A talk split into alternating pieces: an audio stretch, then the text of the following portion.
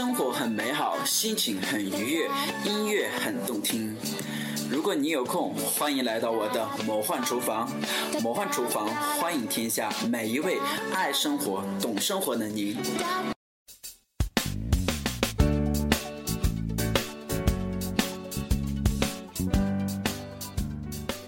大家好，欢迎收听荔枝 FM 魔幻厨房，我是您的好朋友楚连杰。呃，那么今天这一期节目的话是我们的新闻板块，所以说在这一期节目我们会跟大家分享几条非常有意义的新闻。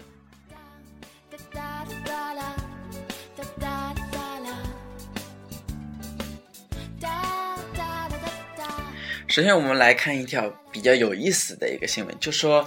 中国有一个男子，他发明了一个可骑行的一个行李箱，那么这个行为的话就被英国的网友就大大的称赞。那么具体到这一个箱子有什么样的一个特征呢？就说这样一个箱子，它除了正规的，就是可以放衣服啊，还能够。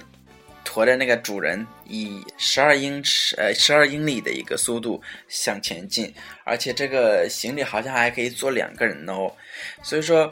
这样一个加强版的一个行李箱的话，它这这种强大的功能的话，受到个呃英国人们的一个喜爱。但是，可能对于我们很多呃中国人来说的话，这种东西就感觉到。这种发明的话，就纯粹是属于那种自娱自乐吧，不可能说在，呃，在现实生活当中能够大范围的一个应用，因为感觉这个东西，呃，有点不符合吧，不符合人们生活当中、现实当中所需要的那种，呃，便捷啊，或者说是一个，嗯，普通吧，可能。如果你真的是要有这么一个行李的话，那肯定是回头率达到百分之百的这种概率。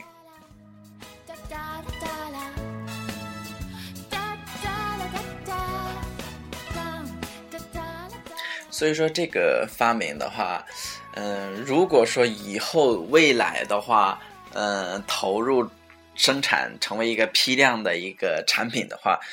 那可想而知，现在人们有多么的懒呐，以至于行李的话都要这样的，呃，骑着走。那可想而知，等到时候大家到了火车站，或者是整个到了那个呃飞机场的话，那整个看到人们每每一个都是骑着自己的行李跑，那个场面真的叫壮观。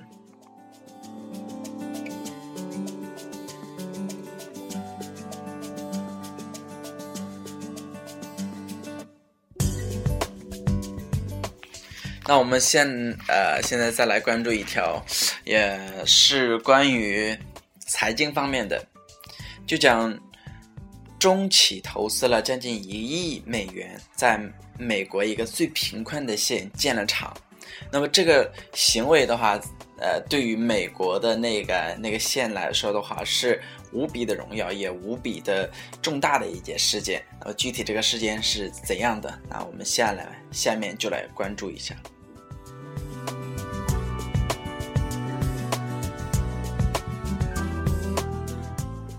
就讲它是中国的金龙精密呃铜管集团股份有限公司，也就是所谓的金龙集团，那么投资了将近一亿美元新建的这样一个大型的铜管厂。它是在呃二零一四年的五月二十八号的时候，这个工厂竣工完成了。呃，那么这个厂的话，它也是呃。是那个那个县方圆几个县市近半个世纪从来没有见过一家像样的一家制造工厂，所以说他这样一个行为的话，也打断了就是呃很久很久之前没有工厂的这样一个历史格局。说到美国这个县的话，它是美国南部的一个阿拉巴马州，经济相对落后，呃，相对落后的一个县，而且这个县的名字就叫托马斯威尔士威尔科克斯克县。那么它是全美非常有名的一个贫困县，它的主要的产业的话就是一个林业，所以说可能在之前的一些年代当中，大家看到的那些卡车从那里经过的话，基本上运的全部是木材，所以说还是比较初级化的这样一个呃产业。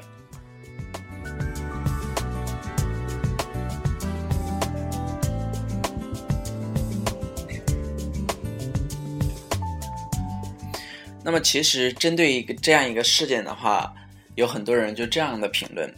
有一种人他说，这属于中国企业走出去的一个故事。那么，他这个是站在一个相对比较呃呃相对来说的话，还是比较积极乐观的一个正面的一个思维方向来考虑的这么一个事件的。但是，也有一些人的话，就是持了一些反对的一些意见。就像有些人就说。你让他看看，就是说，看看美国对于该事件的一个报道，那会是一个截然不同的一个方面。可能我们中国媒体的一个报道就说啊，我们中国多么多么的牛啊，然后在美国建了一个工厂了。那可能在那人家美国人的眼里，他就说。你在我这个地方建了工厂，那说不定还要怎么剥削我呢？可能又是一个负面的现象。所以说，如果说大家有有这方面的一个呃新闻渠道的话，可以去关注一下，看看美国呃新闻是怎样报道这样一个事件的。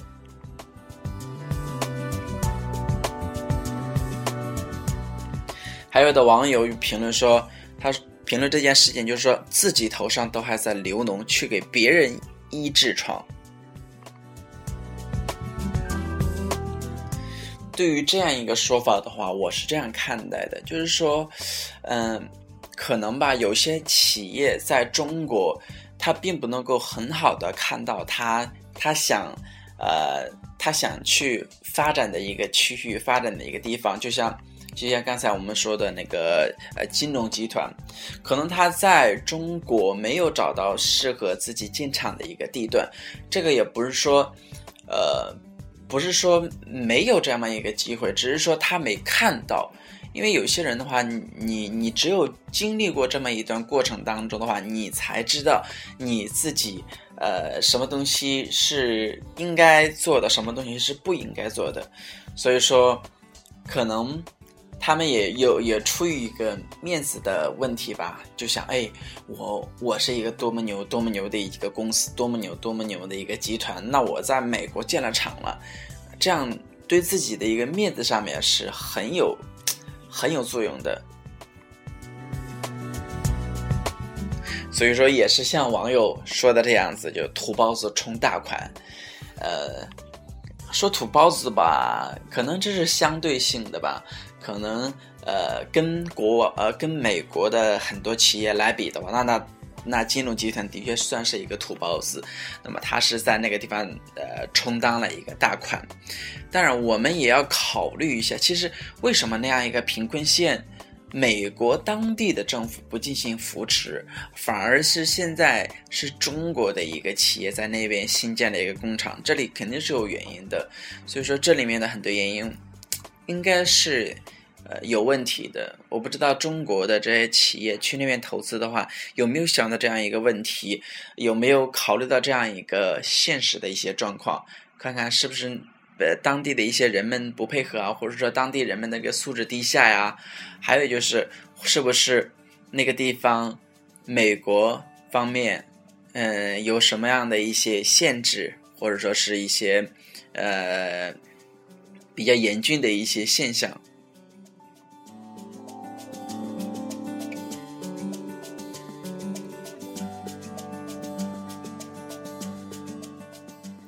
那么，对于金融集团的话，呃，我的一些想法就是说，这算是中国在国外的一个 FBI，就是直投的一个项目。呃，希望能够不像，嗯，当初。当初我们收购悍马的时候，那么那那样就好了，因为当初收购悍马，其实原先很看好的，很看好这样一个项目的，而且就是也投入了很多政府方面的一些关注，但是到最后的一个结果的话，就是里面有很多银行方面的一个贷款成了一个坏账，但是账目的话是在中国贷的，所以说这个账目坏账的话是留在国内，但是这个现象所引发的这种议论和后果，确实传到了国外，也就是我们坏账留在了国内，但是那个。呃，丢人是丢到了国外的这样一个影响。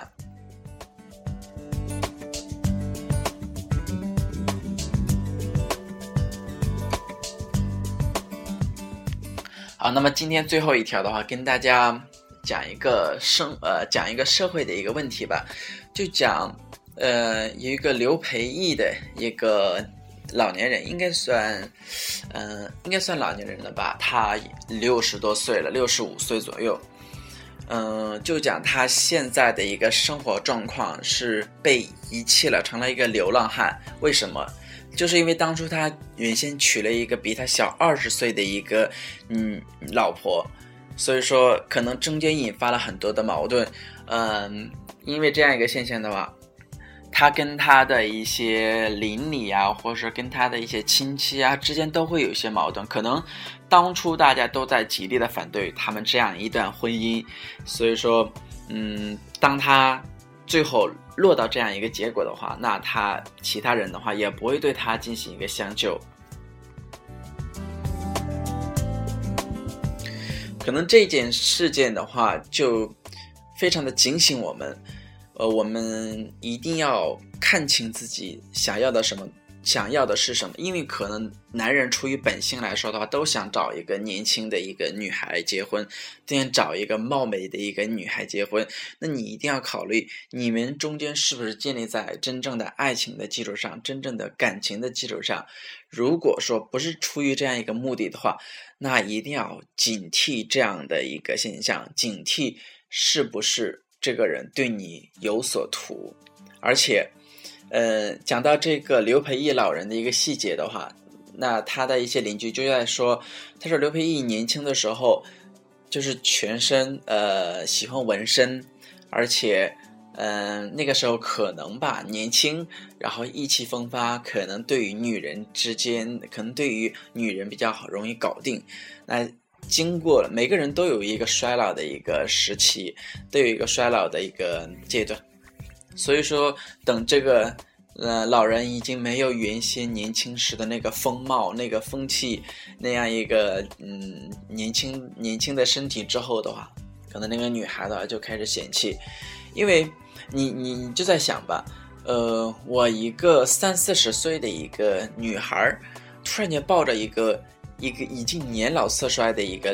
六十岁左右的一个老人，那那个舒服，那个手感，那个身体之间的一个触摸的话，会是一个什么样的状况？所以这个东西都可想而知的。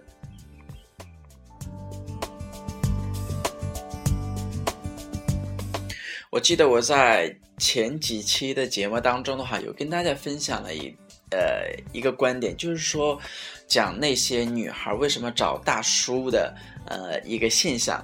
如果说大家有兴趣的话，可以去关注一下，可以认真的审视一下自己想要什么东西，不是说一味的。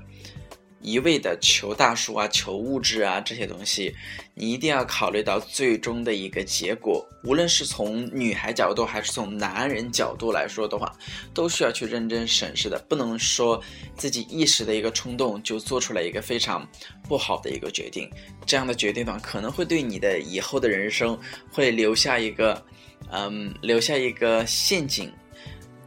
会对你以后的一个生活造成莫大的一个困难，可能就是，嗯，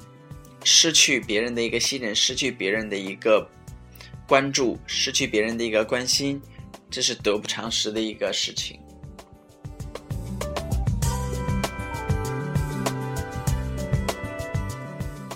好，那么到现在的话，我们今天跟大家分享的这三则新闻的话，也希望大家如果说对，嗯，我上面所讲的这几条新闻有什么样的一些观点，有什么样的一些看法的话，也希望大家能够通过，呃，通过荔枝 FM 给我进行留言，或者是说，大家可以去。呃，关注我的新浪微博以及我的微信，可以给我进行实时的留言。那我们下次节目再见。